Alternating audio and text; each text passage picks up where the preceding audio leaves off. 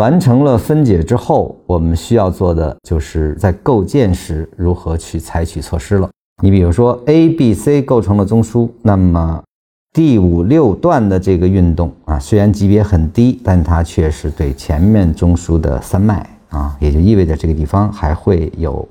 调整啊。调整下来之后，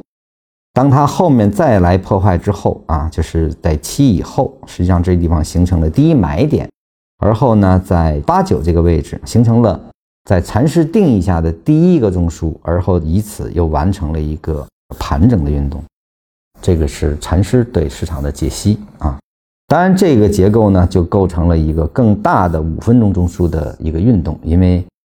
前面每三段可以做一个合并，而后呢形成了一个更高级别的重叠啊。这个在禅师那儿定义了个五分钟。当然，这个时候还不够严谨啊，因为在后文的这个构成中啊，更多的在用走势本身的级别在进行划归。而当你有一定的熟练度之后呢，实际上呢，可以通过特征啊来对市场进行一个比较简约化的划分啊，那么我们就能知道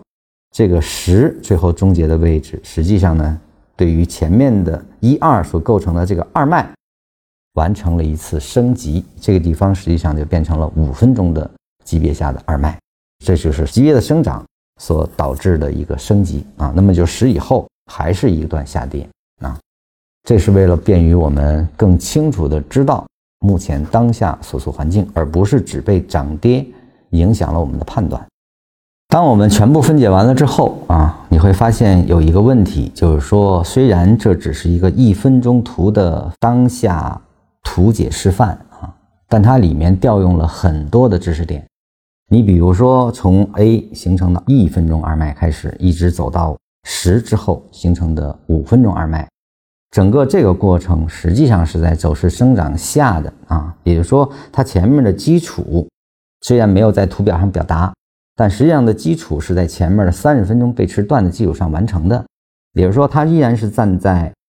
四千三百三十五点的这个三十分钟 A 零啊，三十分钟这个节点设置为 A 零，而后去观察它如何向下生长，它的调整是如何展开。所以说，它这里面就涉及了一个区间套的逻辑。第二个呢，A 零的设置逻辑，还有呢，就是在